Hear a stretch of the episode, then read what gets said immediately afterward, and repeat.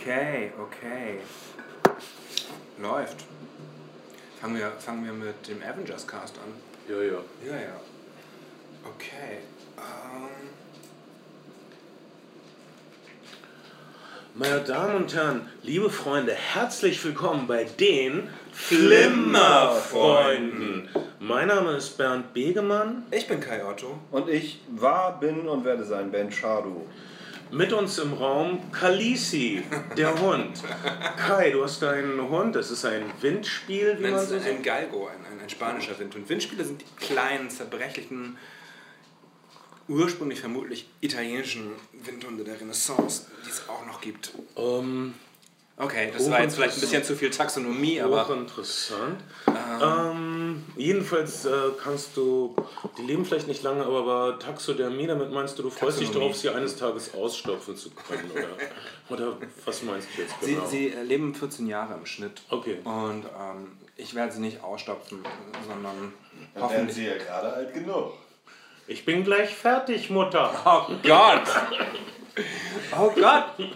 Ben, du solltest wirklich nicht immer von deinen Präferenzen auf die anderer erwachsener Männer schließen. Das habe ich nicht gesagt, dass das Bernd mit verstellter Stimme ist. Habe ich in der Tat mit verstellter St Das, was ihr gerade gehört habt, das Geklapper, ist hoffentlich das einzige Nebengeräusch, Oh ja. was euch je wieder stören wird bei den Flimmerfreunden. Wir wollen, uns, wir wollen uns nicht wirklich entschuldigen, das wäre Doch. zu viel. Wir wollen uns entschuldigen, das, na komm. Der letzte Cast über American Sniper war direkt von der Front aus einem Shawarma-Restaurant, direkt nach dem Freitagsgebet ohne Scheiß aus Hamburg-St. Georg, da wo die Terrorflieger zum Beten gegangen sind. Wir dachten, es wäre, hätte so viel Kolorit, aber es hatte vielleicht ein ziemlich, ziemlich viel Kolorit. Und naja, und ich hatte auch das Man hat die Gefühl, Falafel-Einschläge links und rechts von uns gehört. dass der bösartige Falafel, okay, Brutzler kann man nicht sagen, er hat sie ja Der war sehr nett. naja, aber hat die Musik extra lauter gemacht, als er gemerkt hat, dass wir uns unterhalten. Das mache ich manchmal, wenn also, also jemand sich beschwert oder so. Ich glaube, es war- auch interessant und dann drehe ich. Also, Ich mache das manchmal, wenn meine Beifahrerin im Auto was erzählt. Das ist aber auch nicht besonders höflich. Ich glaube, es war einfach Höflichkeit, weil er nicht wollte, dass er versteht, was ihr sagt. ja, er, er, er, er wollte uns nicht Hass töten lassen. Welchen Tee trinke ich denn jetzt? Ich trinke Cupper Natural Fair and Wir Delicious. trinken völligen Scheiß-Tee, weil Ben Shadow hat keinen schwarzen überhaupt keinen Tee. Scheiß. Das ist Mist-Tee, der wahnsinnig teuer ist und wo uns wahrscheinlich allen Darmbärten von wächst. Es ist, äh, schaltet euch fest, Süßholztee. Süßholztee. Siehst du als Minze? Mit, mit 70% Süßholz. Mach mal deine Recherche, meine Güte. Ich, also, Okay, ähm, kleiner Audiohubbler. Äh, Ja. Süßholz, Süßholztee. Ich finde es total gut. Ich finde es total anständig. Ich finde es überhaupt schön, dass Ben uns in seiner Küche mit Tee und Gebäck versorgt. ja, verdammt, ich bin undankbar. Also, okay, ich, ich versuche ein bisschen sanfter 70er Jahre mäßig zu werden für euch. Mal gucken, was der Tee mit uns macht. Ich, Oder die Kekse. Ja. es macht überhaupt nichts mit mir, wenn du, wenn du so über und mit mir redest, Bernd, weil ich habe weder den Tee noch die Kekse gekauft. Mir ist es völlig egal. Ich kann überhaupt nichts dafür. Wessen Tee und wessen Kekse essen und trinken wir? Ich hier? weiß es Trinken nicht. und essen wir anders. sind herzförmige Zitronenkekse. Könnte man vielleicht auch noch dazu sagen. Nur damit Leute, das ein sonniger Frühlingsnachmittag im Jahre 2015, es ist Mai. Wir sind die Flimmerfreunde. Bei uns Kalisi der Hund und eine Menge tolle Themen. Vor allen Dingen äh, zwei Filme haben wir mitgebracht. Avengers, Age of Ultron und Ex Machina oder Ex Machina oder Ex Machina. Ich weiß nicht, wie man das aussprechen will. Ich glaube, Ex Machina ist das korrekte. Ist, glaube ich, die korrekte Aussprache. Wir sollten kurz erwähnen, weil sie wirklich, wirklich gut zu uns sind und, und ihre ersten Rechnungen bezahlen, äh, dass dieser Cast auch dadurch ermöglicht wird, dass die netten Menschen von pizza.de, dem vertrauensvollsten Lieferservice, Meta-Anbieter in eurer Gegend, uns sie unterstützen. Haben, und sie haben auch bessere Getränke als Süßholztee. Entschuldigung, dass ich da wieder drauf rumreite. Immerhin gibt es hier was. Das, also das, das kann man po- positiv vermerken. Es, es, es gibt etwas hier.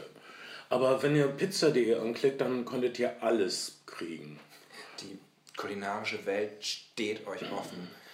Pizza.de für die extra Kalorie. Entschuldigung, ich weiß nicht, was ein guter Werbespruch ist. Ich ähm, denke immer, ich wäre so großartig in der Werbeindustrie, aber vielleicht nicht. Vielleicht würde ich In den, rausfliegen. USA, in den USA haben jetzt diverse, weil die Amerikaner auch einfach ein bisschen blöd sind, haben jetzt diverse Anbieter, unter anderem Burger King, diesem Gesundheitsessen, Vegetarier, äh, Salattrend, einen, einen, einen Konter entgegengesetzt. Und zwar, und zwar bieten die Essen an, das garantiert mehr Kalorien bietet, als der Mensch am Tag braucht und verbrennen kann. Also es gibt dort einzelne Burger, die garantieren, dass du das Zeug sowieso nicht verbrennen kannst, sondern dafür anse dadurch ansetzen wirst. Ist mal ein Angebot auf jeden Fall. Wow. Ähm, ich habe einen Typen getroffen, der meinte, erkennst du mich wieder? Und ich so, Hä? Kannst du gar nicht. Ich habe die Hälfte abgenommen. Ich habe 180 Kilo gewogen, jetzt wiege ich knapp 90, weil ich meinen Magen, Magen reduziert habe. Jetzt ist es nur, mein Magen ist nur noch ein Zehntel so groß. Vielleicht ist das der Weg. Auf der anderen Seite. Auf jeden, Fall, auf jeden Fall ein krasser Einstiegssatz für Smalltalk. Äh, ich konnte da noch nichts mehr sagen. Ich, mein erster Gedanke war, wenn ich dann auf einer längeren Wanderung bin, Ja. Äh, dann kann ich aber nicht so voressen morgens am Hotelbuffet oder so. Das äh, wird mich verstören. Dann muss ich, brauche ich immer einen Rucksack mit Sachen. Oder Pizza.de liefert aufs Matterhorn. Möglich. Wirklich. Vorausgesetzt, ihr habt dort ein Netz. Also ich habe mir tatsächlich schon mal über pizza.de was in einen Wald liefern lassen. Das Geil. ging. Das ist wirklich. Auch für Waldbewohner. Sehr gut. Unser Thema heute, was die Filme betrifft, ist aber Ärger mit Maschinen. Das ist mein vorgeschlagener Subtitel. Ähm, denn in beiden Filmen, Avengers Age of Ultron sowie Ex Machina, geht es um, naja, Roboter und ihre Tücken. Äh, die Filme könnten gegensätzlicher nicht sein, aber sie sind beide auf ihre Art äh, sehr gelungen. Entschuldigung, du hast wahrscheinlich wieder den neuen Avengers-Film. Nein, ich habe also ich habe den letzten Avengers-Film nicht gehasst. Das ist, das ist ein bisschen harsch. Ich konnte wenig damit anfangen und fand fand es eine ziemlich dämliche Angelegenheit. Okay, das klingt ziemlich wie Hassen, aber, Sind wir hassen? aber äh, nein, ich war jetzt von dem hier nicht unangenehm berührt. Da fand ich den Das ist doch schon was. mieser. Das, das sollen sie aufs Poster drücken. Kai Otto wurde nicht unangenehm berührt durch den neuen Avengers-Film. Ich glaube, da können sich die Filmemacher ein paar Federn an den Hut stecken. Mit diesem abschließenden Urteil, was wir jetzt schon haben, wo wir näher auf die Filme gehen. Vielleicht fangen wir mit dem kleineren äh, Film an. Kleiner im Sinne von äh, naja, kleiner, weniger Budget, weniger Personal, ungefähr nur vier Leute ungefähr machen das Kernpersonal von Ex Machina aus. Es ist der Debütfilm eines berühmten Drehbuchautors, Alex Garland, der die Welt erfreut hat mit äh, 28 Days Later. Und zwar nicht der Sandra Bullock äh, Rehab-Film, sondern der, der London schnelle Zombie-Film. Zombies-Film. Schnelle Zombies in London und auf dem Landfilm und äh, aber auch äh, so halb gelungene Filme wie The Beach und äh, Sun, äh, wie heißt der Sun, dieser Science-Fiction-Film? Der hieß, glaube ich, einfach Sun. Sunshine. Sunshine, genau. Sunshine. Äh, davon war er der Autor und äh, wie alle Autoren, siehe Billy Wilder, irgendwann musst du Regisseur werden oder du musst dauernd die blöden Skripte verbessern, die andere Leute dir vor die Füße schmeißen. Ja, und oft, oft sind es dann ja eher kleine, in Anführungszeichen, Kammerspiele, die die Regiearbeiten von Autoren als, oder die Büregiearbeiten von Autoren darstellen. Billy Wilder hat erzählt, äh, seinen Wechsel, also er war ein erfolgreicher Drehbuchautor und die Leute im Studio wollten nicht, dass er Regisseur wird. Also, meint er Zitat Wilder, habe ich mir für meinen ersten Film ein todsicheres Ding ausgesucht, nämlich äh, Five Grace to Cairo, glaube ich. Nein, einen billigen kleinen Film, wo äh, die Hauptdarstellerin erwachsen ist und sich die Zugfahrkarte nicht leisten kann und dann so tut, als wäre sie ein Schulmädchen. Äh, sexuelle Verwicklungen entstehen. Ein, ein romantischer, lustiger Film. Ich meine, das wäre einfach auf dem Papier schon vom Konzept her unschlagbar gewesen. Der Erwachsene spielt ein Schulmädchen und verliebt sich in einen Typen und er verliebt sich in sie, aber das geht ja nicht, weil sie ja ein Schulmädchen ist. Ziemlich riskantes Zeug und äh, er sagt, das ist ein todsicheres Konzept. Ist Ex Machina todsicher? Was ist Billy Wilder übrigens äh, ähm, ist ein, kennt ihr den, den Helmut Karasek-Bash von Billy Wilder? Äh, hat Billy Wilder Helmut Karasek gebasht? Ja. Umgekehrt wäre es auch undenkbar. Ja, Hel- Helmut Karasek hat ja dieses hat ja dieses Billy Wilder Buch gemacht, äh, was so ein bisschen an dieses Hitchcock-Truffaut-Buch angelehnt ist. Und ein Bestseller war, ich glaube, in den 80ern, in den 90ern vielleicht auch. Es gibt ja auch nicht viel Billy Wilder Bücher aus Und äh, Cameron, Cameron Crowe hat dann auch ein Interviewbuch mit Billy Wilder gemacht. Und im Vorwort erzählt er, wie er mit Tom Cruise zusammen, dem alten Scientologen, ähm, habt ihr diesen Clearwater-Film gesehen? Egal. Sag mal, du kommst Egal, aber ja, ich, ich komm, ja, ja, ja. und ah, Na, lange, Rede, lange Rede, kurzer Sinn. Ähm, Billy Wilder, Billy Wilder sagt Cameron Crowe, ja, Interviewbuch, fein und gut, das hat schon mal jemand gemacht, so ein Typ aus Deutschland, aber der hat irgendwie nur dämliche Fragen gestellt und war auch sonst ein ziemlicher Trottel. Das ist so die Essenz. Ja, deshalb ist Hanno Karasek auch die personifizierte deutsche Kultur. Ähm, weil er immer die dämlichen, na okay.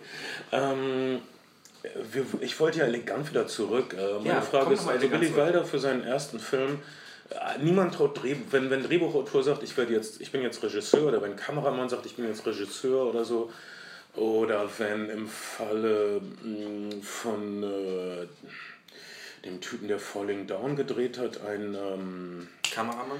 Äh, nein, das ist ein Ausstatter gesagt, ich bin jetzt Regisseur. Ähm, dann sagen ja alle, ach, das, naja, mm, ein Film kann er ja mal, aber das ist bestimmt nichts. Naja, ich glaube, das das hängt auch irgendwie mit dem Konzept zusammen, was man von, von, von Regie äh, hat. Und ich glaube, dass, dass jemand wie äh, Alex Garland sich sehr kompetente Leute zur Seite nimmt, was zum Beispiel die Wahl des Kameramanns anbelangt und so weiter und so fort. Also ich habe äh, im Deutschlandfunk ein Interview mit dem, mit dem Storyboard-Autor von V for Vendetta äh, gehört, der befragt worden ist, wie dann so die unterschiedlichen Zusammenarbeiten mit den Regisseuren sind. Und er hat eben ähm, mit den Wachowski-Brüdern, Schwestern zusammen Filme gemacht und hat gesagt, die kommen halt mit einer sehr klaren, klaren Vorstellung und geben eigentlich bis auf die letzte Einstellung alles vor, was er zeichnen muss. Wenn jemand wie George Clooney zum Beispiel inszeniert, der ja ein Schauspielerregisseur ist, dann ist es eigentlich so, dass er das Drehbuch liest, erstmal sozusagen mit einer Art An, äh, Angebot kommt, also sagt, so könnten wir es auflösen, so könnte die Szene im Film nachher technisch aussehen. Und George Clooney sagt dann meistens, das ist okay. Sprich, ähm, Delegiert? Regie, ja, Regie, Regie ist auch ein Stück weit einfach delegieren und manche Regisseure, die bei den Coen-Brüdern ist alles bis aufs letzte Bild und auch den letzten Satz vorgegeben. Manche Regisseure lassen ihren Departments wahnsinnig viel Freiheit und die Kunst ist eigentlich nur den Laden irgendwie ein bisschen zusammenzuhalten. Insofern ähm, ist ein Wechsel ins Regiefach gar nicht so abwegig, auch für einen Ausstatter oder meine Hündin. Ich finde generell immer schwierig, Leute auf eine einzige Aufgabe zu reduzieren. Man macht das immer so mit, mit anderen Leuten die irgendwas besonders gut können und denkt dann, die können nur diese eine Sache, aber es ist ja totaler Quatsch. Also ja. jeder von uns kann ja auch mehr als Lieder schreiben und Lieder singen und äh, Filme drehen. Äh, der, der Vorteil eines Autoren ist eben, äh, wäre die Geschlossenheit der Saga selbst. Und äh, das, ähm, den, den Eindruck hat man bei Ex Machina von Anfang an, dass Alex Garland den Laden wirklich im Griff hat. Also am Anfang äh, ein bisschen Plot hier. Ich glaube, es kommen Spoiler. Also wenn ihr euch das alles nicht spoilern wollt, guckt erst die Filme. Das nur generell. Äh, ein, ein, ein moderner Technologiekonzern, ein Angestellter an seinem Laptop erfährt. Quasi, quasi äh, Google. Also es ist es wird nicht Irgendein San Francisco aber, aber es Technologie es ist, es ist Gigant. Eine, eine Suchmaschinen-Datensammelkrake, genau. Äh, auch, das ist dann auch visuell gleich am Anfang sehr gut eingefangen. Es ist ein bisschen impressionistisch. Man hat das Gefühl von, von Goldfischen im Goldfischglas. So mhm. ist das also äh, gefilmt, das Innere dieses äh, Technologiekonzerns. In diesem Goldfischglas ganz viele Goldfische, attraktive, kluge junge Menschen und ein Goldfisch wird uns nun besonders herausgestellt, unser Protagonist, dessen Namen ich vergessen habe, was passend ist, weil er soll auch so ein bisschen unscheinbar sein, erfährt, dass er den super Hauptpreis der firmeninternen Lotterie gewonnen hat. was ist der Hauptpreis? Er darf zum Gründer reisen, der abgeschieden und legendär irgendwo in Alaska wohnt und oder dem Alaska gehört oder so, keine Ahnung. Auf jeden, auf, jeden, Fall wohnt er so äh, und das ist natürlich wow. Also du erhältst Privataudienz bei Steve Jobs oder so, falls er noch leben würde. Oder ähm, in Alaska leben würde. Ähm, oder ein seltsamer Einsiedlertyp wäre. Dann mal zu. Äh, aber äh, im Laufe seines Aufenthaltes und im Laufe seiner Untersuchung dieser seltsamen Lebensumstände seines bärtigen, muskulösen, aber auch der Trunksucht nicht abgeneigten Chefes. Der mich persönlich ein bisschen an Sido erinnert hat. Einen der großen deutschen Schauspieler, den ihr jetzt gerade in Halbe Brüder von Christian Albert sehen könnt, von Tischweiger produziert, der, der Regisseur der ganzen Tag. Habe ich leider verpasst, aber ich was. Ich freue mich schon, wenn das dann, wenn dieser spezielle, diese spezielle Vision einer Berliner Sprache an meinen halb geöffneten Augen vorbei ich hab, flattern wird. Ich habe ich hab, äh, an einer Wilhelmsburger Bushaltestelle sozusagen im Überhören als Rezension mitbekommen, ey, hast du schon gesehen? Ist voll witzig. Mm. Das in der Essenz, vielleicht ist es das. Halbe Brüder, das deutsche Fuck you Goethe. Ich versuche nur zu verkaufen. Ich ja. versuche auch Leuten zu erklären, worum es geht in Ex Machina. Ex Machina, das englische Metropolis als Kammerspiel. Genau, mit ein paar lustigen Spritzern warten auf Godot reingesprenkelt, würde ich sagen. Das ist ein Kammerspiel. Es ist, äh, zuerst sind es nur zwei äh, Personen. Also erstmal, der Firmenchef ist eine seltsame, moderne Mischung. Äh, und äh, ein Beweis dafür, dass dieser Film nur in den Zehnerjahren dieses Jahrtausends gemacht werden konnte. Dieser, die Charakterisierung dieses Chefes gab es nicht früher. Es ist also ein ziemlich, es ist einerseits ein stumpfer, bärtiger Typ, der Gewichte stemmt und irgendwie Mineralwasser-Freak ist und äh, der sehr kumpelig ist, aber auch ein brillanter Wissenschaftler. Kai geht gerade weg und ich, ich erkläre das letztendlich auch für Kai und deshalb bin ich sehr enttäuscht, dass Kai jetzt weggeht, um sich um den Hund zu kümmern. Ich, ich höre dich. Kai, so wie du dich um diesen Hund kümmerst, kümmere ich mich gerade um dich. Wie würdest du dich fühlen, wenn dein Hund sich von dir abwendet, direkt, wenn du ihm die wertvolle kein Kakrapupsi auf dem Bett Lektion gibst? Da würdest du dich schlecht fühlen, das ist eine rhetorische Frage. Ähm, kein Kackapupsi auf dem Bett, das sollten wir alle im Hinterkopf behalten. Und immer, immer eine wichtige Ansage, wenn ihr ein erstes Date habt, wenn ihr euer, äh, was auch immer, Badu, Tinder, Online-Date habt, Erste Ansage, kein Kakapupsi auf dem Bett. Äh, Damit fahrt ihr sicher. Der, der, der Chef unseres Mitarbeiters enthüllt langsam, dass er nicht nur zum Spaß da ist, obwohl der Chef ist sehr einsam in seinem äh, super Hightech abgeschiedenen geschiedenen Techno-Verlies dort draußen, halb unterirdisch, halb an und in einem Fluss. Äh, überhaupt die, die, die Halbheit dieses Wohnortes ist sehr wichtig. Es ist halb überirdisch, halb unterirdisch, es ist halb ein Bunker, halb ein Laboratorium, es ist am Wasser, auf dem Wasser. Ähm, sehr wichtig. Das, das ist also, dieser Wohnort sagt, wir sind alles, wir können alles, wir beherrschen alles. Die, die Elemente, wir, wir sind Erde, wir sind Wasser, wir sind Luft und so weiter. Also es ist eine Omnipotenzmaschine, diese Wohnung des Chefs und beeindruckt unseren Mitarbeiter sehr. Zuerst, bis er dann langsam rauskriegt, dass er nicht nur zum Spaß und zur Gesellschaft für seinen Chef da ist, sondern auch, dass er vielleicht nicht unbedingt gewonnen hat, sondern gezielt ausgewählt wurde, um eine künstliche Intelligenz zu testen. Und diese künstliche Intelligenz äh, besteht nicht nur in Bits und Bytes, sondern in Körperform. Es ist eine Frau, die sichtlich gefangen gehalten wird hinter einer Scheibe und die er befragen soll und von der er sagen soll, ob, sie, äh, ob er merkt, dass sie ein Roboter ist oder nicht. Und man merkt es in der Tat nicht. Äh, diese Frau, dieser weibliche Roboter, wird dargestellt von einer sehr eleganten Tänzerin, die, die sich. In Wirklichkeit auch ein Mensch ist, deswegen merkt man das nicht. Ja, aber naja, äh, ich rede jetzt von dem Filmcharakter. Wir merken es doch, dass sie ein Roboter ist, weil wir sehen durch Tricktechnik, dass irgendwie Teile ihres Halses durchsichtig sind und so. Ja. Aber die, äh, durch die Körpersprache dieser Schauspieler ist wirklich fantastisch, weil sie, der, der alte Trick von Schauspielern, um Roboter zu Robotern werden zu lassen, war, dass sie sich so ein bisschen steif und eckig bewegten. Diese Frau bewegt sich überelegant ein bisschen. Sie bewegt sich ein bisschen zu gut. Äh, Finde ich einen sehr brillanten Zug. Es gibt. Äh, Äh, es, es gibt einen Spezialausdruck. Naja, es gibt ja, gibt ja dieses, dieses äh, Ballerina-Video, was, was genau das vorwegnimmt, was so, ein, was so ein virales Video vor zwei oder drei Jahren gewesen ist, von, von einer Ro Roboter-Ballerina, die wirklich sich äh, wirklich sehr an diese Figur erinnert und es hat Millionen und Milliarden von Klicks.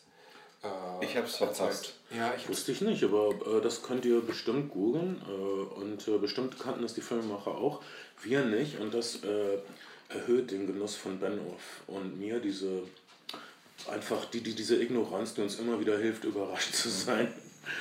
Ähm, es gibt diesen Spezialausdruck in der Robotik, wollte ich nur kurz drauf kommen. Mhm. Darum geht eigentlich das meiste, der Großteil dieses Films. Und zwar gibt es keine gute deutsche Übertragung für Uncanny Valley. Kann mhm. man nur so ganz grob übersetzen, so dass. Äh, das ist auch ein, ein, ein, Ausdruck aus der, aus der Drehbuch, aus der sozusagen aus der Drehbuch, wie sagt man, äh, Wissenschaft. Aber ja, sag mal. Äh, also das das unsichere Tal. Man weiß also nicht, was hier gerade Sache ist. Äh, in der Robotik bedeutet das, äh, wenn man so dazwischen ist. Ist es ein künstliches Wesen? Ist es ein, eine menschliche Intelligenz, die ungefiltert zu mir spricht? Hier wo, wo bin ich gerade? An, an was bin ich hier geraten? Ja, dieses, genau. ein, ein Mensch oder eine, die Illusion eines Menschen. Bei, oder, oder bei, Spiele, bei Spieleprogrammierung ist das ganz entscheidend, weil, weil offensichtlich ähm, du sehr leicht mit einem sehr einfach gestalteten, aus, aus bunten, freundlichen Kügelchen gestalteten Tier Menschen dazu bewegen kannst, es als Ganzheit wahrzunehmen.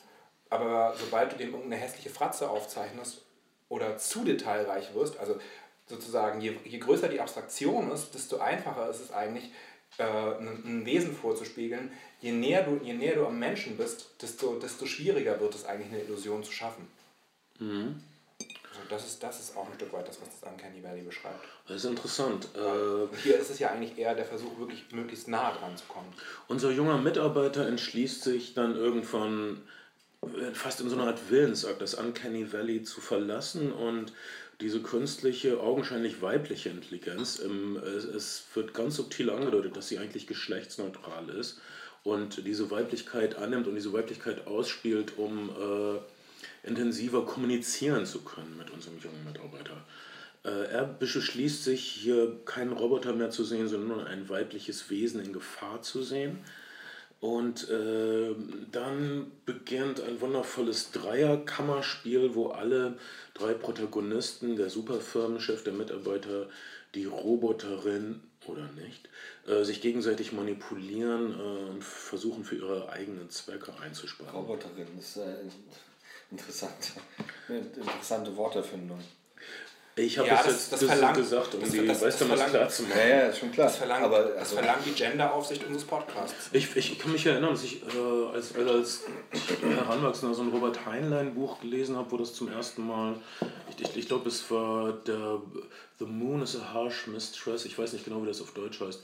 Es ging irgendwie um den Mond, was weiß ich, da kommt eine künstliche, künstliche Intelligenz vor und die spricht zu jemandem in einer Männerstimme und der Angesprochene sagt, nein, ich hätte lieber eine Frau. Und dann sagt der Intelligenz, okay, wusste ich nicht. Und äh, das war das erste Mal, dass ich damit ähm, konfrontiert wurde, mit dieser Geschlechtlosigkeit, mit dieser Wahllosigkeit, von, mit, mit dieser Andersartigkeit von äh, Roboterintelligenzen und äh, wie wenig Unterschied das macht. Deshalb äh, ist im Grunde das erste Mal, dass ich als Person äh, in Kontakt kam mit äh, Gender-Debatten durch Science Fiction. Also vielen Dank, Science Fiction.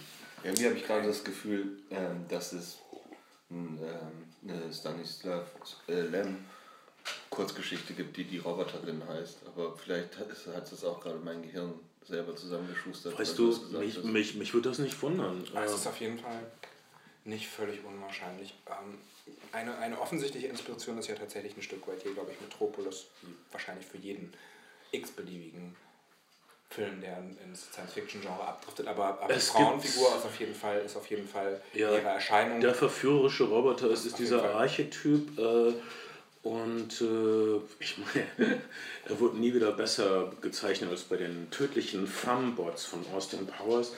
Das nur umrandet, es gibt viele Feministinnen, die ein Problem damit haben und die das gerne untersuchen würden. Und es gibt tatsächlich viele Untersuchungen, warum äh, zu, zu diesem Archetypen des verführerischen weiblichen Roboters und äh, was für eine kranke Scheiße das im Grunde ist und so. Da, da möchte ich jetzt nicht weiter drauf eingehen. Äh, ich kann nur sagen, dass äh, der Höhepunkt von Ex Machina dann, es stört auf den Höhepunkt äh, raus, dass, äh, also Spoiler hier, aber das hatten wir schon gesagt, dass diese ähm, künstliche Intelligenz der der Mitarbeiter begegnet, die offensichtlich gefangen gehalten werden, nur der letzte Versuch in einer langen Reihe von Versuchen ist. Und dass äh, der Firmengründer diese Frauen letzten Endes auch als äh, seine persönlichen Gespielinnen, Schrägstrich Sexsklaven benutzt. Äh, und, und diesen Versuch auch ähm, vielleicht ein bisschen wie Robert Oppenheimer und die Atombombe, lieber, lieber der Welt vorenthalten würde und wieder zerstören würde. Ähm, vielleicht auch ganz für sich behalten würde. Er, er, er ist sich selbst nicht äh, so schlüssig. Er lädt diesen jungen Mann ein, letztendlich auch, um selbst herauszufinden, was er eigentlich damit machen möchte. Ähm, aber es ist kein besonders äh, glücklicher Haushalt, das kann man schon sagen. Es gibt noch eine stumme asiatische Dienerin. Es ist keine Überraschung, wenn enthüllt wird, dass sie auch ein Roboter ist. Es gibt eine der spukigsten, aber auch lustigsten Tanzanlagen der jüngeren Filmgeschichte, wenn der Filmgründer, der übrigens Oscar Isaac ist, den wir aus äh, dem Coen Brothers Singer-Songwriter-Film kennen. Oh fuck, ich bin so schlecht mit Titeln. Ihr, ihr wisst schon, wen ich meine. Äh, die auch eine Rolle im nächsten Star Wars spielen wird. Äh, und der, glaube ich, jetzt irgendwie äh, abonniert ist auf grübelnde Schurken oder so, keine Ahnung. Äh, also diese Tanzanlage sucht ihresgleichen und ist für mich persönlich das Eintrittsgeld wert. Äh, Get Down, Saturday Night, aus, ähm, nee, Oliver Cheatham Hit aus den, ich glaube, 90ern. Dazu kann man nur, das ist einer von diesen Songs, zu denen man nur gut tanzen kann. Es gibt Musik, zu der man nur schlecht tanzen kann. Der meiste Ska-Punk fällt mir hier gerade ein als erstes. Gebrauchsmusik. Ähm, Okay, jetzt das sind eine Menge Spoiler, ist, äh, aber das soll euren Genuss nicht schmälern, äh, falls ihr so weit gehört habt und den Film noch nicht falls gesehen ihr, habt. Falls, falls ihr ihn noch vorfindet im äh, Multiplex eures Vertrauens, hat jetzt nicht so ein, ist bei Universal rausgekommen, hat nicht so einen Riesenstart bekommen, hat wohlwollende Kritiken bekommen. Schau mal, dass die Hunde nicht deinen Stuhl abnagt. Khaleesi ähm. nagt am Stuhl, und zwar an Bens Stuhl, während wir alles versucht haben, um Ben wieder zu reinstallieren auf seinem Thron auf seinem Thronspiel. Das, oh, ich, das soll so ein Kalisi-Wortspiel werden. Aber ja, ich, ja, es, es, es, es, ist dir subtil gelungen. Das war ähm, die Wortmeldung von Kai, dem jungen Drachen. äh, ja, der Film, der Film ist, glaube ich, okay gelaufen bisher, ist ein bisschen untergegangen. Hat viele wohlwollende Kritiken bekommen, haben, haben, hat viele naja, wie sagt man, prätentiös Vorwurfkritiken bekommen, also ein bisschen, bisschen zu slick und er, er kommt wirklich sehr elegant daher, der Film, das muss man sagen. Das ist, also das ist wie ein sehr gutes Theaterstück. Ja. Wenn, wenn, wenn deutsche Theater solche Filme als Theaterstück, als Originaltheaterstücke bringen würden, dann würde ich auch gerne ins Theater gehen. Ähm, ich, wie gesagt, ich, ich finde, man hat so ein Warten auf Godot-Vibe. Ja. Äh, also wir sind hier irgendwie eingeschlossen, es läuft auf irgendwas Düsteres hinaus. Linguistikstudenten, die viel Chomsky gelesen haben, können bestimmt, werden bestimmt auch glücklich mit dem, mit dem Film. Ähm, aber auch ja. Leute, die einfach äh, romantische, sexy, gewalttätige Robotergeschichten gucken. Ähm, was magst du denn so? Ich mag gerne romantische, sexy, gewalttätige Robotergeschichten. Das kann doch wohl jeder unterschreiben. ja, ja äh, na klar jeder zweite Anime-Gucker wahrscheinlich. Sehenswerter ähm, Film, äh, Low-Budget Science-Fiction von der besten Art, wäre mein abschließendes Urteil. Was sagst du, Ben? Kann man machen, muss man nicht. Kann man Massen, äh, kann man Massen, muss man nicht. Trifft aber auf alles zu im Leben, Ben. Nein, das, Nein, das stimmt nicht. Also, nee, gut, das stimmt nicht. Äh, unterhaltsam, gut, kann man machen. Finde ich, also ich würde jetzt, ich würde niemals sagen, das, das war das tollste Erlebnis meines Lebens. Das müsst ihr jetzt unbedingt auch alle erleben. Das wäre aber auch ein großer Film. Wir gehen nächste Woche in Mad Max. Ich hoffe, ich hoffe, ja. das, das kann ich danach sagen. Nein, ich verspreche mir Großes. Ja. Ähm, ich, äh, ich kann den Film durchaus, durchaus empfehlen. Leute, die. Das ist so jetzt ein bisschen wie bei Amazon. Leute, die folgendes Buch gekauft haben, haben auch diese Titel. also wer, wer zum Beispiel Her von Spike Jonze ganz gut fand, mit Scarlett Johansson, die, über die wir gleich im nächsten Film sprechen werden, der ist vielleicht auch nicht komplett verkehrt hier bei Ex Machina und wer das bisherige Övre des äh, Regisseurs als Drehbuchautor gut fand, kann sich den Film auch gerne antun. Mhm. Empfehlung auf jeden Fall. Ja, ich finde irgendwie bemerkenswert, äh, ich finde es man sollte ihn eigentlich sehen, weil er so 2010er Jahre ist. Er ist irgendwie so jetzt. Ähm, ich kann mir vorstellen, dass der Film in zehn Jahren so ein liebenswertes Artefakt der 2010er sein wird. Aber vielleicht, äh, also deshalb sollte man ihn lieber jetzt sehen, statt auf, auf was immer das Blu-ray-Äquivalent in zehn du Jahren ist. Du meinst, weil er, weil er so philosophische und, und, und auch wissenschaftliche Konzepte über über Roboterwesen und, und äh, Menschen ebenbürtige Entitäten entwirft und in zehn Jahren sind die obsolet, weil wir ganz woanders sind? Nein, ich meine vor allem auch wegen dieser neuen fließenden Arbeitgeber-Arbeitnehmer-Dynamik. Äh, Arbeitgeber, Arbeitnehmer und das Projekt, was sie irgendwie verbindet. Äh, fließende, diese, diese fließende Hierarchien des modernen Arbeitsprozesses äh, gab es nicht so vor 15 Jahren. Äh, aber vielleicht bin nur ich das und meine verrückte naja, kleine Vorstellung. Ähm, wenn du Niagara mit Marilyn Monroe guckst, dann ist das zweite Paar auch an den Wasserfällen, weil er der beste Vertreter äh, aller Zeiten ist und unbedingt seinen, den, den, den Firmenchef seiner Firma, die ich weiß gar nicht genau was, was herstellt, treffen möchte. Deswegen besuchen die Habt ihr Niagara mal gesehen? Ja, und ich muss sagen, dass ich. Dass, dass, dass, dass, Ähnliche Prämisse, ein komplett anderer Film. Ich, ich kann Ex Machina auch empfehlen, weil die Roboterin, ich nenne sie jetzt immer so, irgendwie erregender ist als Marilyn Monroe in Niagara. Für mich persönlich, vielleicht habe ich ein Problem, ich arbeite dran, ich Beide. spreche mit Experten. Beide Macht euch keine Sorgen um mich. Beide so viel einen sehr, sehr schlechten deutschen Hausfrauenroman. Die Roboterin. ja, und, und im, im letzten Viertel wird sie sich befreien. Ja, klingt nach so einer, ja, so einer Emanzipationsgeschichte. Sie, sie wird ihren Mann töten, indem sie Sex verlangt. Klingt nach einer Emanzipationsgeschichte von einer dreifachen Mutter, die Mitte 40 von ihrem Mann verlassen wird und erkennt, was ihr bisheriges Leben ausgemacht hat. Oh Gott. Ja, am, am Ende wird sie aber einen Drachen steigen lassen und erkennen, dass sie Veronika Ferris ist und dann ist es alles nicht mehr so schlimm. Außerdem verliebt sie sich in einen jungen Tierarzt. Zack. Zack ist der äh, ZDR-Fernsehfilm für den Mittwoch fertig. Äh, es kann so einfach sein. Es kann, es, kann wirklich, es kann wirklich so einfach sein. Also Ex Machina, da sind wir uns einig, hätte nur noch verbessert werden können. Aber so Veronika Ferris in der Rolle der Roboterin.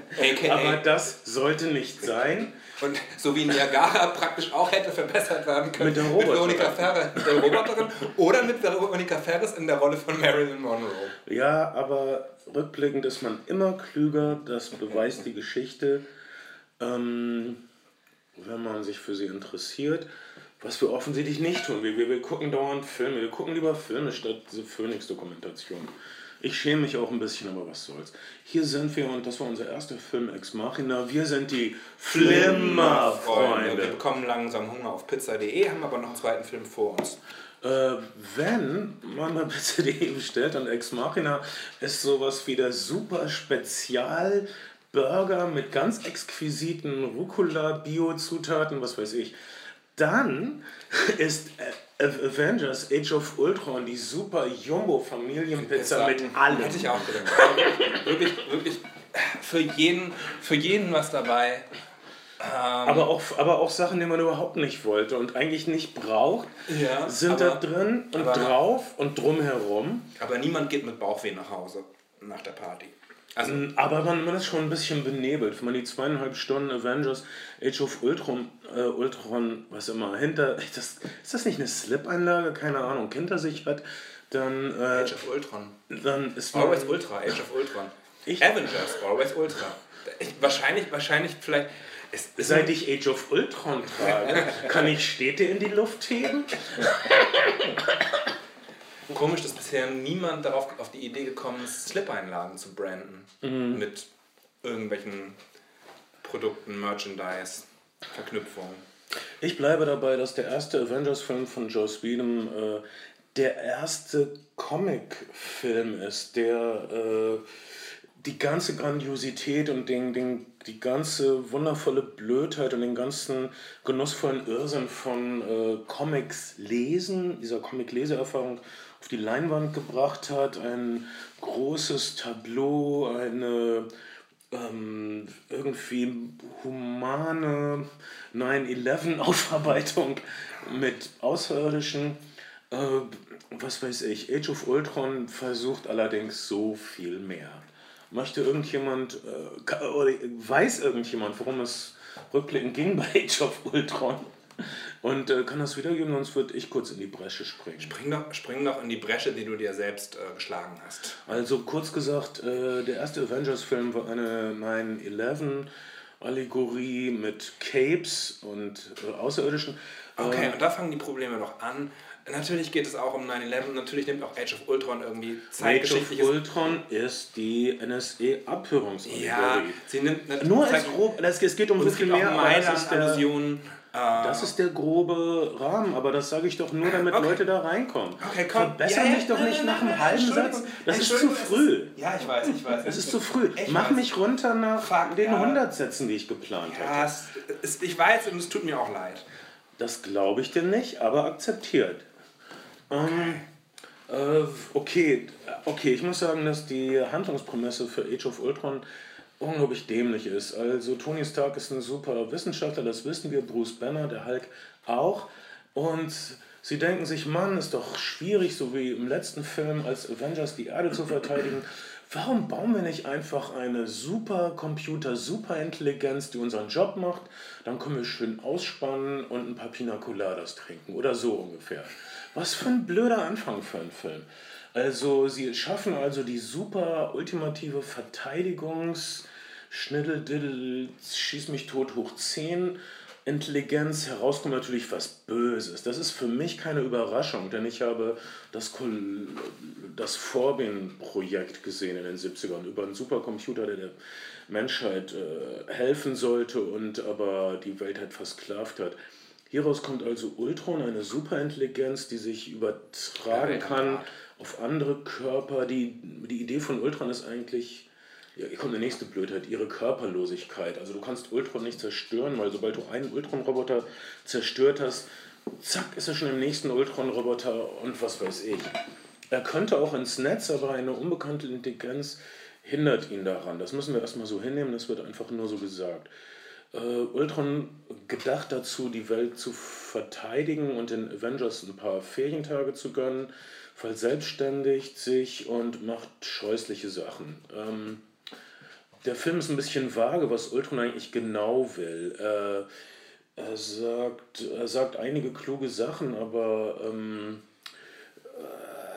äh, er, er sagt nicht spezifisch, was seine Mission ist. Äh, unterm Strich habe ich das so verstanden, so ich will die Welt jetzt verbessern und das geht nur, wenn die Menschen sich auch verbessern. Also entweder es gibt eine Evolution oder ihr sterbt alle. Und ich werde diese Evolution jetzt erzwingen. Oder ich werde euch alle ausschalten, mir egal. Hauptsache die Erde ist sicher. Ähm, netter Gedanke, Ultron, aber das gibt auch Ärger. Auch so, ein- so ein, ich, ich höre zu viel Radio. Im Deutschen Radio Kultur gab es tatsächlich ein, äh, vor einiger Zeit ein Gespräch mit Wissenschaftlern verschiedener Richtungen darüber, äh, ob, ob diese, dieses Roboter-Szenario eintreten könnte. Und, und man muss sich wundern, wie viele seriöse Wissenschaftler es nicht für komplett ausgestellt, äh, ausgeschlossen halten, dass, dass äh, das Szenario Roboter beherrschen und vernichten schlussendlich Menschheit nicht völlig von der Hand zu weisen ist. Überhaupt nicht. Und ich glaube, das liegt einfach in, äh, in unserer christlichen Sozi Sozio Sozialisation. Sozialisation begründet. Wie meinst du das? Naja, es ist ja immer das Gleiche. Äh, alle Christen haben Angst vor Intelligenz, weil das auch quasi der, der Sündenfall ist. Quasi der Apfel vom Baum der Erkenntnis dafür gesorgt, dass alles in die Hose geht. Und genauso ist es jetzt mit Angst vor Intelligenz, die intelligenter ist als wir. Also so- sobald wir zu viel wissen oder sobald irgendetwas zu viel weiß, ist es böse. Angst vor Wesen, die klüger sind als wir, geht meiner Meinung nach weiter zurück als das Christentum. Wahrscheinlich in unsere Höhlenmenschenzeit. Ähm, dass da Dinge sind, dass, dass es Wesen gibt, die mehr können als wir, die mehr wissen als wir, die größeren Überblick haben als wir, die, die vielleicht aus dem Himmel herabstoßen, um uns zu töten. Wir das ist so tief verwurzelt. Sicher, bei euch auf der Hallig war das so. ähm, ich, äh, echt, also du, du findest, man sollte keine Angst haben vor künstlichen Intelligenzen. Arbeiten. Ja, genau. Also ich glaube es, äh, ich glaube schon, dass es religiös begründet ist, religiös begründet, weil es gibt genügend Religionen, wo es, ähm, wo es diese Angst vor zu viel Erkenntnis nicht gibt. Aber, aber jeder von uns, der, der schon mal in so einem äh, E-Mail-Loop war oder der es nicht geschafft hat, sein Sky-Abonnement zu kündigen, äh, hat meiner Meinung nach einen Vorgeschmack gekriegt davon, was passiert, wenn künstliche Intelligenzen sich abkoppeln von den tatsächlichen Bedürfnissen der Menschen. Ja. Wobei das gewollte Abkopplungen sind, da geht es ja darum. Das ist, das ist Wegelagerei und, das, und das, das, sind Mobilfunkanbieter und ich weiß nicht was, das ist glaube ich noch ein bisschen was anderes, aber äh, das Szenario, dass es irgendwann künstliche Intelligenzen gibt, die auch eine moralische Entscheidung treffen und, und eigene Ermessensspielräume haben und innerhalb dieser eigenen Ermessensspielräume vielleicht dem Menschen nicht zugetane Entscheidungen treffen, scheint mir nicht völlig abwegig. Ähm, okay, können wir also festhalten, jetzt um diesen pseudowissenschaftlichen Teil der Besprechung abzuschließen, es gibt viele Wissenschaftler, die äh, befürchten das, vielleicht haben sie sogar Gott, Argumente dafür. Hoffentlich hören uns keine Akademiker. Genauer hin.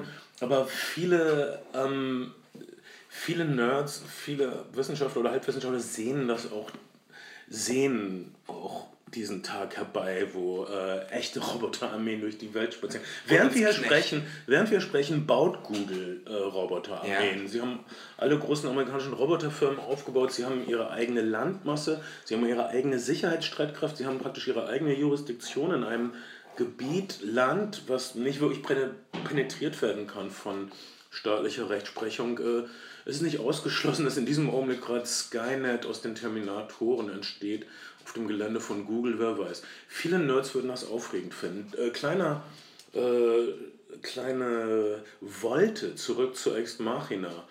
Jetzt kommt ein Riesenspoiler. Also der, der Firmenchef wird erstochen von einem weiblichen Roboter. Vergessen von welchem. Ähm, und wie reagiert er? Äh, Veronika Ferris. Ich habe das Original gesehen. Nein, das wäre zu harsch. Ähm, er sagt, wie abgefahren ist das denn? Ich habe nur die synchronisierte Version gesehen. Vielleicht sagt er irgendwas Cooles. Er wird erstochen von einem Roboter. Das wär, das, er wäre damit original der erste Mensch, der von einem Roboter getötet ist. Und als Super-Nerd ist das der erste Gedanke, der ihm durch den Kopf geht. Wie abgefahren ist das denn? Ich bin erstochen worden. Übrigens, von einem sexy Roboter. Der, der beste, Super. Der, der beste Witz in, in Avengers Old Age of Ultron fand, fand ich. Äh, Tony Stark kommt irgendwo rein als Iron Man, legt den kompletten Laden äh, oder in, in, Schutt und Asche und sagt, äh, danke für das nette Gespräch, es war sehr, es war sehr schön und äh, die, die, die, äh, der letzte Lebende sagt, nein, es stimmt nicht. Das fand ich sehr lustig. Um, so, habe ich verpasst, weil da gibt's, äh, es gibt so viel Zeug in Avengers. Zählen wir mal kurz auf, was da alles passiert ist. Wir haben also diese NSA-Überwachung geht schief Allegorie als, als grobe Klammer. Es ist wirklich nur eine grobe Klammer. Es beginnt, ja. ja. Es werden viele neue ähm, Charaktere eingeführt. Äh, ähm, Quicksilver, ein super schneller Typ, Scarlet Witch, die nie mit Namen genannt wird. Eine, jemand hat mal gesagt, ähm, irgendwas mit Telekinese. Frau, sie ist noch in ihrem Praktikum und so und macht irgendwas mit Telekinese. Dann äh, ein Superheld namens The Vision, äh, der wirklich super, super Fähigkeiten hat und der auch eine Art Roboter ist. Das ist der Gegenroboter, der gute Gegenroboter zum bösen Ultron-Roboter. Äh, es ist ein Schlüsselpunkt, äh, die die Schlüsselentscheidung dieses Filmes ist, wir haben diese künstliche Intelligenz geschaffen, die uns umbringen will.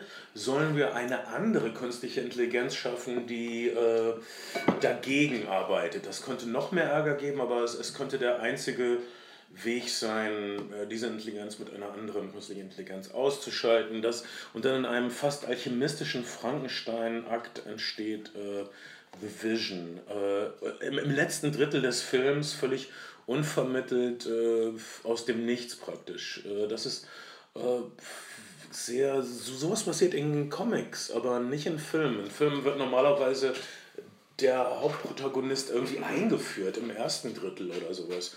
Also, das ist eine von diesen kleinen Sachen, die mir das Gefühl gibt, wirklich in einer Comic-Verfilmung zu sein. Ich hatte, ich hatte über, über weite Strecken, und das meine ich durchaus positiv, das Gefühl, so, ich habe ein, ein gewisses Fable für, für so Serials, äh, Superschurken-Serials und auch der, der 20er Jahre des letzten Jahrhunderts. Und man hat so ein bisschen das Gefühl, in so, einer, in so einem Serial zu sein, in dem unglaublich viel passiert und irgendwie ist es hölzern erzählt, aber dann auch wieder ganz mitreißend erzählt über, über weite Strecken. Und es ist so ein bisschen vielleicht auch wie so ein, wie so ein Nirvana-Indie-Pop-Song der 90er. Es ist leise, dann wird es laut, laut, leise. Es ist so eine Abwechslung von Richtig. ganz intimen, intimen Szenen, die, die passieren, was mir, die ich deutlich mehr Raum einnehmen als im letzten Avengers-Film. Ja. Ich, finde, ich finde, da kommt deutlich mehr Fleisch an die Knochen der Charaktere. Es sind acht Superhelden, die hier zusammengehalten und arrangiert werden müssen und Raum bekommen müssen.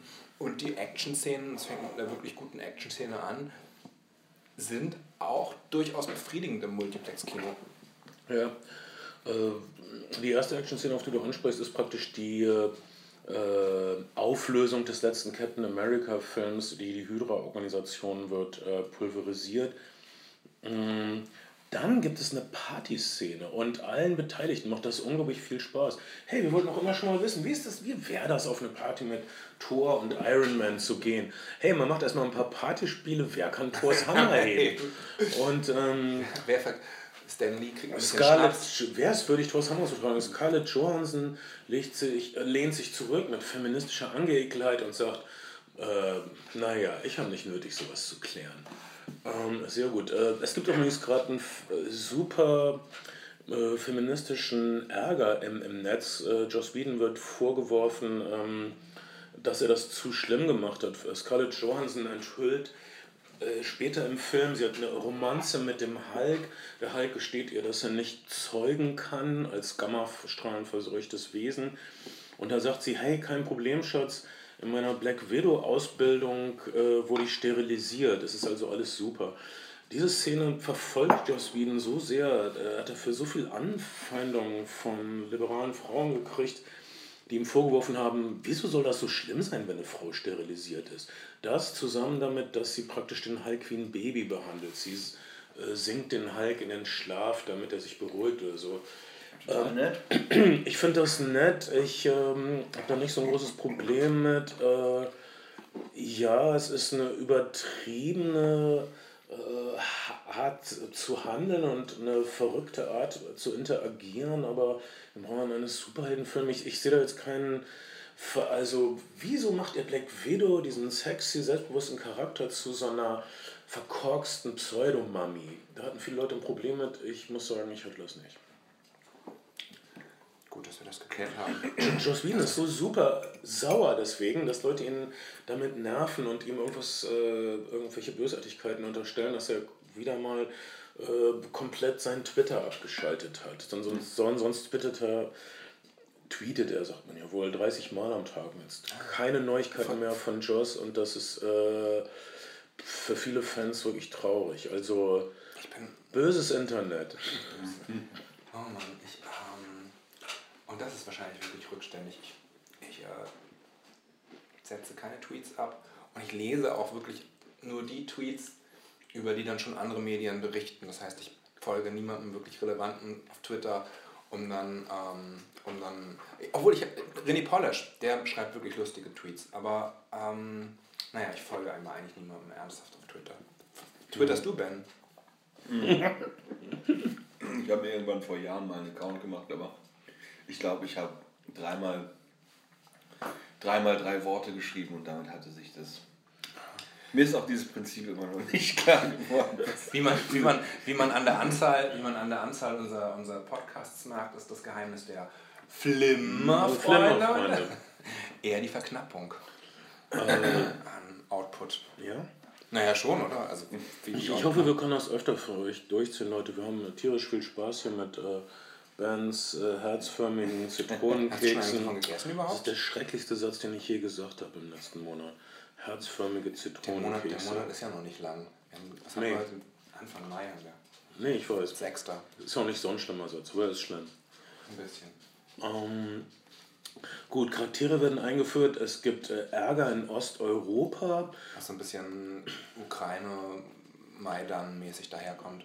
Ja, also diese Osteuropäer, wem wird ihre, wer wird sich um sie kümmern, wem wird ihre Allianz für ihre Bündnistreue gelten? Okay, wenn man will, kann man da äh, eine Ukraine-Sache drin sehen. Ich glaube, das ist wahrscheinlich beabsichtigt. Ähm, Ukraine ne? bemerkens, also finde ich, es, es gibt einen unglaublich starken Showdown. Eine Stadt, äh, also es gibt eine unlösbare Situation, eine menschlich unlösbare Situation, die In natürlich Südafrika. Von, nee, Nee, das also den Showdown, okay. Ich meine direkt den Showdown. Okay. Äh, die von Superhelden gelöst werden kann. Eine Stadt wird praktisch ausgeschnitten und in die Luft gehoben. Mit der, äh, und, und wenn, wenn wenn man diese Stadt äh, runterfallen lässt, dann, äh, dann wird sie ein Meteorit, der die Welt zerstört. Wenn man die Stadt in der Luft pulverisiert, was man könnte als Tor, dann werden die 3000 Leute oder so, die in der Stadt sind, getötet, was auch nicht nett ist. Ähm, das humanisiert diesen äh, Mann. Das ist wirklich eine Situation, wie lösen sie das jetzt? Natürlich mit Teamwork. Und sie stehen zueinander und sie äh, verbinden ihre Kräfte auf eine niedliche Art und äh, äh, was soll ich sagen? Äh, das ist ein wirklich. Kann man noch größeren Showdown machen als äh, in Avengers 2 Age of Ultron mit einem größeren, Ma einem größeren Maßstab und Auslöschung versus totale Auslöschung, äh, wenn, sind das die beiden Alternativen? Ähm, Dich hat's gepackt. die Superhelden ähm, geben sich unglaubliche Mühe, ähm, den letzten Hund buchstäblich aus dieser bedrohten Stadt zu retten. Ähm, ganz im Gegensatz zum Beispiel zu Superman im letzten Superman-Film, der Oh, noch eine große Entschuldigung. Egal, ich muss diesen Typen hier fair besiegen im Faustkampf. Ja, womöglich, womöglich spielt der nächste Avengers-Film im Mittelmeer. Ähm, aber ja, größerer Showdown, weiß ich nicht. Ich äh, fand, es hat so, hatte so ein bisschen Superheldenmäßig kommt, und James Bond ist ja auf eine Art und Weise auch ein Superheld, hat es so ein bisschen James Bond-Flair. Das ist äh, so ein Team, wir sind erst in Osteuropa, dann sind wir in Südafrika. Wir, wir reisen so ein bisschen um die Welt und es ist alles, und es ist wirklich dieser laut, leise Wechsel und das, das geht alles ganz gut runter, dass mich der Showdown dann wahnsinnig gepackt hätte am Ende oder mich der Film am Ende dann wahnsinnig überzeugt hätte, das vermag ich dann lieber doch nicht zu sagen. Ja, vielleicht ist man einfach, einfach erschöpft, wenn es endlich zu dem halbstündigen Showdown kommt. Und äh, der Showdown ist auch so ein bisschen, also es gibt so einen Altar, der nicht berührt werden darf von den bösen Robotern. Das ist dann so ein bisschen so, als würde man König des Hügels spielen und so. Man versucht alle von, dem, von der Hügelspitze wegzuschubsen. Ja, Capture the Flag. Das, das ist extrem kindlich und niedlich und äh, das ist wirklich wie, ähm, das ist wirklich eine wahr gewordene Kinderfantasie, dass man äh, König des Hügels spielt mit, äh, die die Bösen wegschubsen von der eigenen Flagge oder so. Ja, ich finde es erstaunlich, dass zum einen über diese Avenger-Film, der, macht, der Avengers-Film macht ja eine Menge Angebote auch an, an, an denkende Zuschauer. Der muss ja auch irgendwie jeden abholen. Ich glaube, der erste Avengers-Film hat 1,5 Milliarden Euro umgesetzt weltweit, was, was, so, was natürlich völlig unfassbar ist. Und mit diesen Nummern gehen die Filme natürlich auch hausieren und allein das machen sie natürlich zum, zum Event, aber äh, am Ende ist es halt einfach ein weiterer Superheldenfilm. Nicht mein liebstes Genre, äh, aber kurzweilig. Aber wenn du ehrlich bist, wolltest du den Film auch gar nicht so richtig gut finden, oder? Ja, es gibt Superheldenfilme, die ich super finde. Nämlich?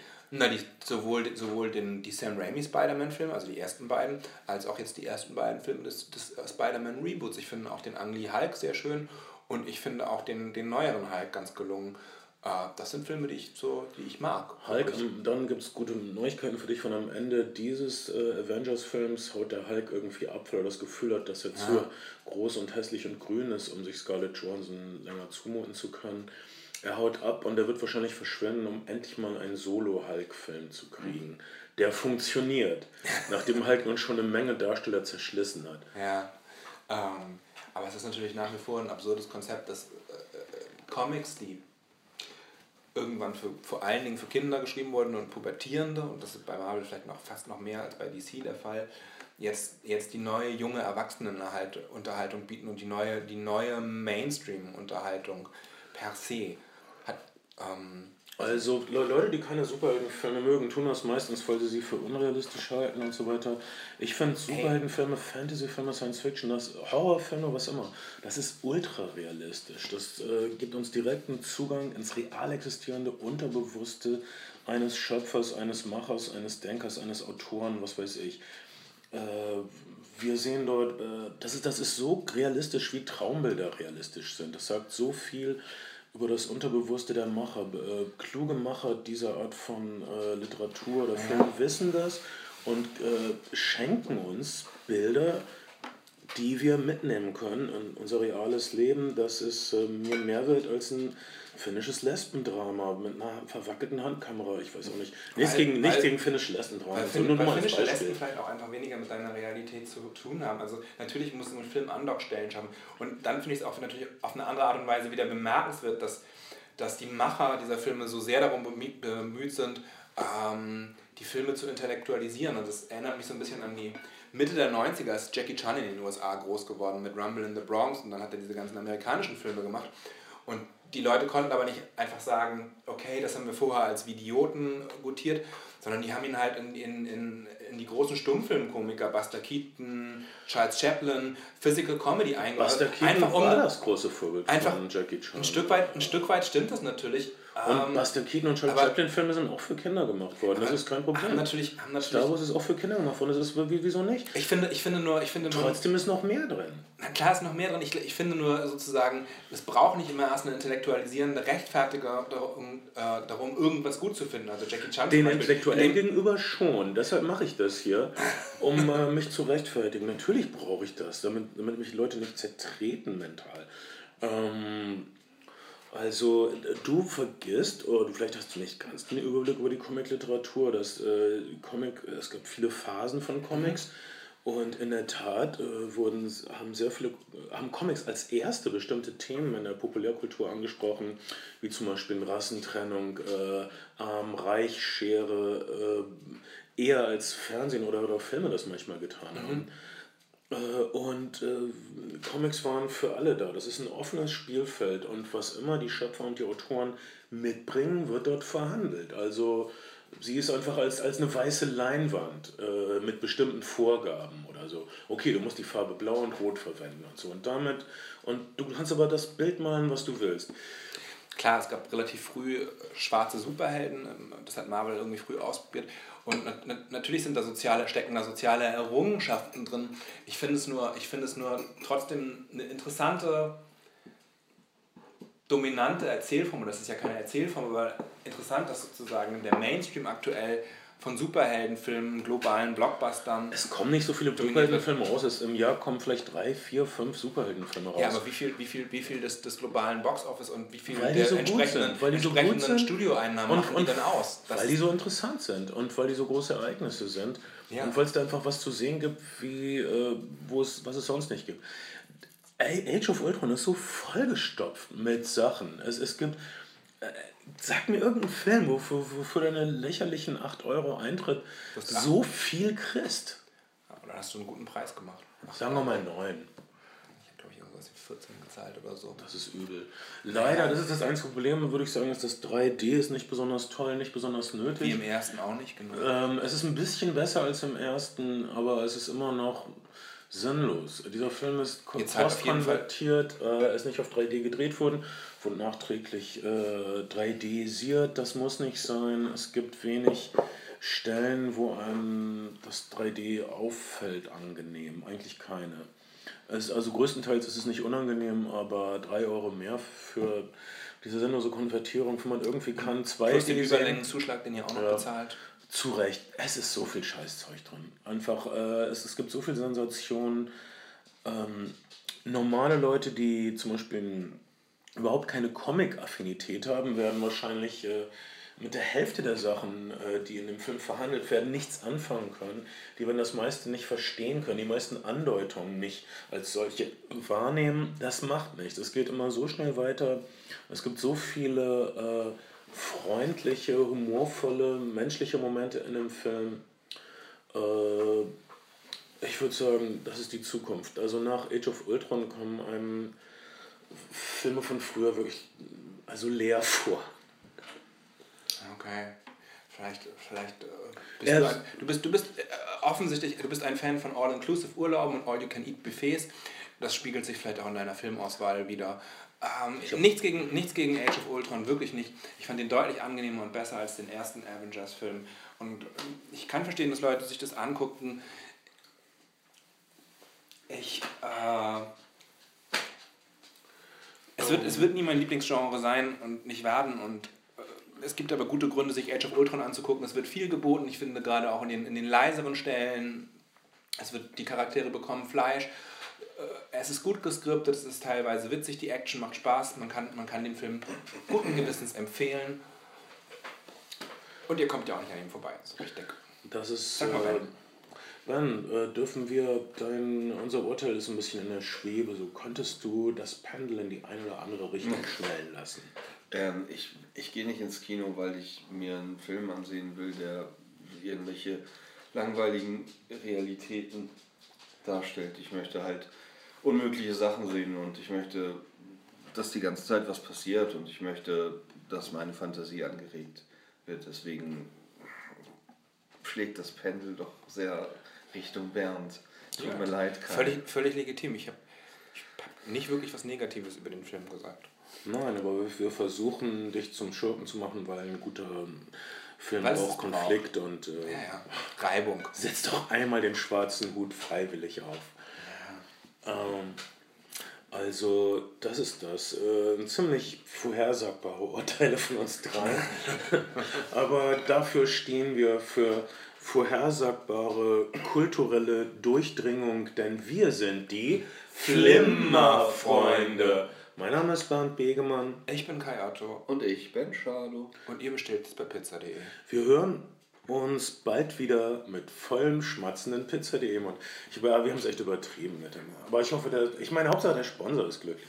Genau. Also bis bald, Leute. Ciao.